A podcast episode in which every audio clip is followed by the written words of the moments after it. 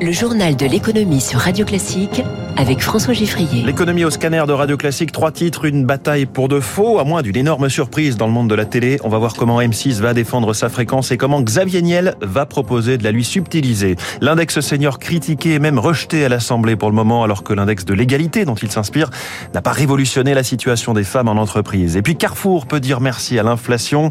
Son nouveau modèle très centré sur le prix lui fait regagner des parts de marché. Classique. Et moi, la meilleure offre, évidemment, pour finir. Ouais, c'est à voix de parler maintenant. Je sens le bon dossier. Ah, ça va fighter, ça va fighter. Qui veut être mon associé? Nouvelle saison, mercredi prochain sur M6. Alors oui, qui veut être mon associé justement? Ça va fighter en effet ce matin, trois fois une heure d'audition devant l'ARCOM, l'ancien euh, CSA, le gardien des clés de l'audiovisuel français. La direction de TF1 va défendre le renouvellement de sa fréquence, a priori sans encombre, mais c'est plutôt l'audition des dirigeants d'M6 et celle de Xavier Niel qui sont attendues, les premiers étant attaqués euh, par le second sur l'avenir même de leur chaîne. Le fondateur de Free va présenter son propre projet, baptisé La 6. Alors on se pose la question, car le candidat est sérieux, il investit de plus en plus dans les médias, et il a les moyens de monter un, projet coûteux en peu de temps. Peut-on imaginer qu'M6 perde sa fréquence après 35 ans sans bouleversement? Réponse du spécialiste Philippe Bailly, président de NPA Conseil.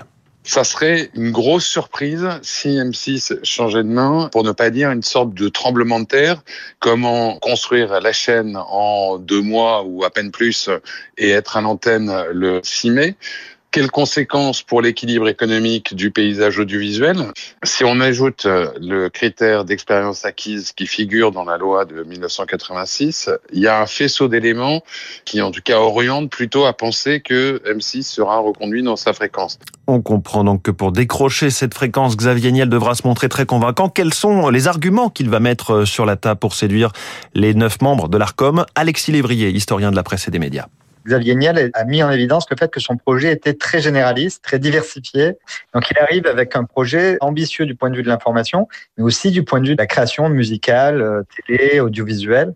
Et ça pourrait, en tout cas en théorie, convaincre l'ARCOM. Il est capable euh, de venir perturber le jeu et d'arriver avec un projet déjà solide. Ou alors, euh, hypothèse 2, en fait, il prend acte pour 2025 où il y aura plusieurs canaux de la TNT qui vont être renouvelés et à ce moment-là, il sera un candidat crédible. Il aura pris date pour 2025. Hier, c'est TF1 qui publiait ses résultats au lendemain de ce DEM6 et l'action TF1 a chuté de 4% en bourse après l'annonce d'un chiffre d'affaires publicitaire en baisse sur l'année 2022 à 1 milliard 690 millions d'euros.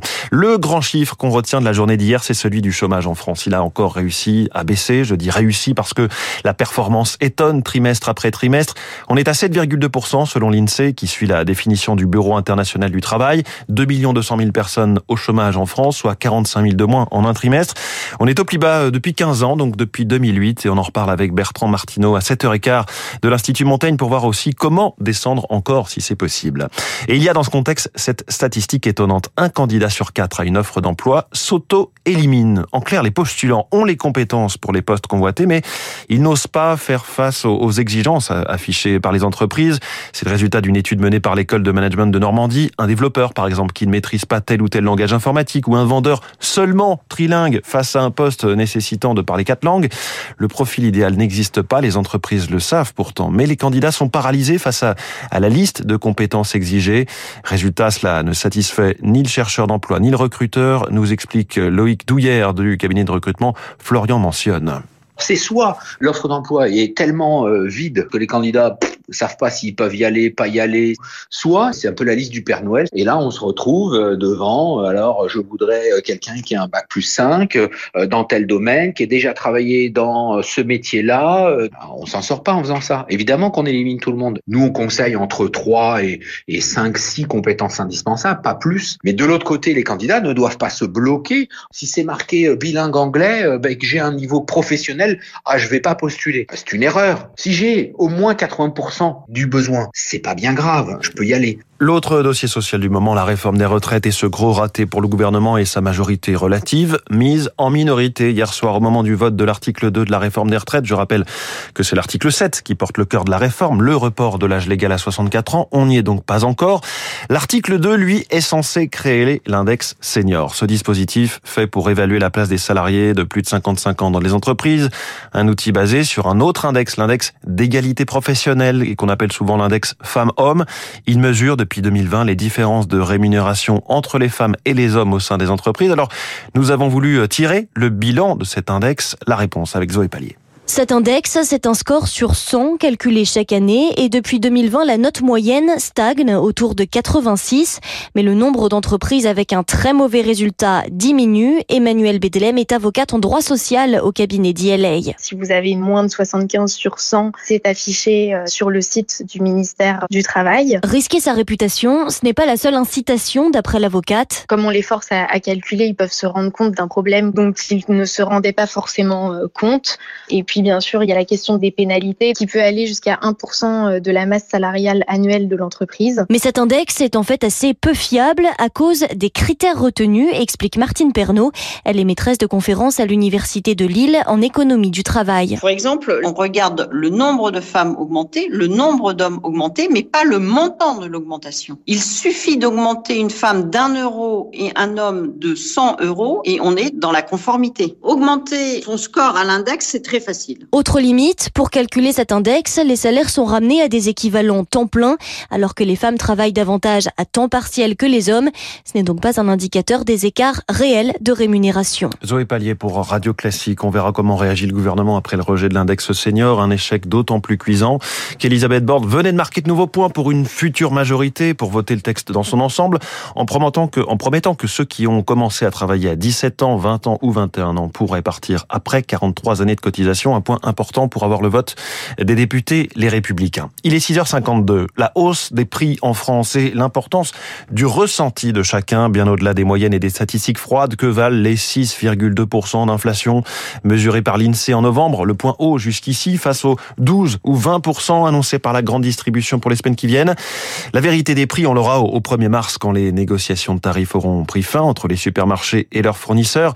Bonjour Eric Mauban. Bonjour François, bonjour à tous. Dans cette période tendue, les clients, eux, retournent vers les enseignes très identifiées sur le critère du prix. rappelons rapidement quelques chiffres, François. En France, l'inflation sur les produits alimentaires dépasse les 12% sur un an.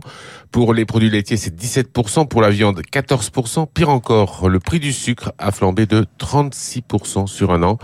Les fruits et légumes également sont beaucoup plus chers. Cette inflation devrait se poursuivre jusqu'à l'été. Cependant, l'accélération pourrait ralentir. Les négociations sont en cours entre la grande distribution et la filière agroalimentaire. Des discussions compliquées car depuis quelques semaines, eh bien, euh, le prix des matières premières, du transport et de l'énergie euh, est significativement orienté à la baisse. Une inversion de tendance qui ne fait qu'amplifier et durcir le bras de fer entre industriels et distributeurs. Hum, et ce matin dans le Figaro, le patron de Carrefour, qui vient d'annoncer de bons résultats annuels, confirme que les clients ont changé leurs habitudes de consommation. Effectivement, la tendance qui existait déjà s'amplifie. Euh, le prix est plus que jamais déterminant pour les consommateurs. Ils sont de plus en plus nombreux à surveiller les promotions et à ne pas hésiter à se déplacer pour en profiter. Euh, l'an dernier, les distributeurs comme Lidl, Aldi ou Leclerc, clairement identifiés comme mettant l'accent sur euh, les prix dans leur politique commerciale, ont gagné des parts de marché. Carrefour parvient à ne pas se laisser distancer en rationalisant, euh, ses assortiments et en misant sur sa marque distributeur. Euh, fin 2022, elle générait 30% du chiffre d'affaires. La direction vise 40% à l'horizon 2026. Éric Mauban, merci beaucoup. L'inflation aux États-Unis, les prix à la consommation ont augmenté de 6,4% sur un an en janvier. C'était 6,5% en décembre, selon l'indice CPI publié hier par le département du travail.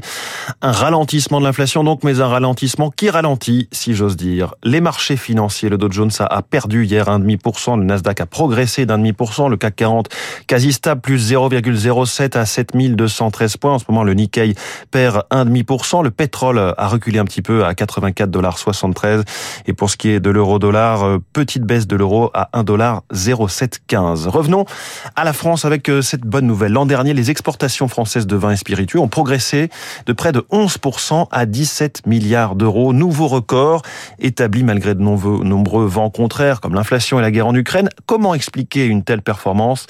Les explications de Nicolas Ozanam, délégué général de la Fédération des exportateurs de vins et spiritueux de France petit à petit, les gens consomment un peu moins, mais montent en gamme. Alors ça a été un effet que l'on a vu pendant la période Covid, où les gens, ne pouvant plus aller dans les restaurants ou dans les bars, consommaient à domicile et allaient chercher des bouteilles peut-être un petit peu plus spéciales que ce qu'ils avaient l'habitude de consommer d'ordinaire. Et il est resté quelque chose de ce phénomène. Et cette année, c'est assez flagrant puisque on progresse grosso modo de 11% à l'exportation, mais dans le même temps, les ventes en volume diminuent. Donc, ce qui veut dire que le gain intrinsèque en valeur a été plus important. Et puis, une icône pop débarque chez Louis Vuitton. On a entendu Happy et Get Lucky dans le journal de 6h30, car cette icône est jusqu'ici une machine à créer des tubes.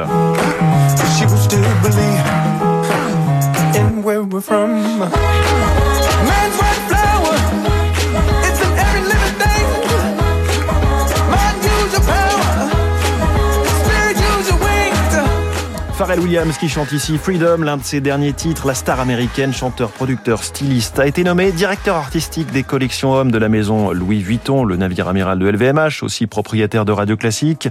Il devrait prendre ses fonctions dans les toutes prochaines heures. 49 ans, ce touche à tout autodidacte devrait reprendre le flambeau de Virgil Abloh, disparu il y a un peu moins d'un an et demi, euh, qui le reprendra brillamment selon Serge Carrera, maître de conférence à Sciences Po et directeur des marques émergentes à la Fédération française de la haute couture et de la mode. C'est quelqu'un qui a touché à l'accessoire, qui a touché au monde de la beauté, au monde du sportswear avec ses collaborations avec Adidas.